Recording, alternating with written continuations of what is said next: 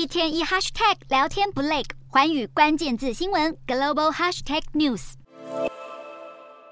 中国快时尚品牌 SHEIN 主打超级平价，快速推出新品，魅力横扫社群平台，但公司却争议不断。瑞典快时尚巨头 H&M 二十五号向香港法院控告 SHEIN 和其香港关系企业昨天商务侵犯版权。但其实这已经不是第一次徐英被爆出抄袭风波。这像今年七月中起诉的侵权案，起因是三位时装设计师发现自己的原创作品遭到盗用，他们所设计的图案被运用在虚应贩售的服装配件、家用摆饰等等。三位设计师寻求赔偿，也希望禁止虚应的侵权恶行。不过，这项诉讼其实也和五月时美国二十多位立法委员要求美国证券交易委员会暂停虚印 IPO 上市计划有关，因为虚印被怀疑在生产过程中涉及新疆维吾尔族的强迫劳动。虚印可说是丑闻满天飞，回推到今年二月，也有其他设计师在社群平台发声，自己设计的服饰被盗用。事实上，和其他快时尚品牌相比，针对虚印的诉讼案件数量非常多。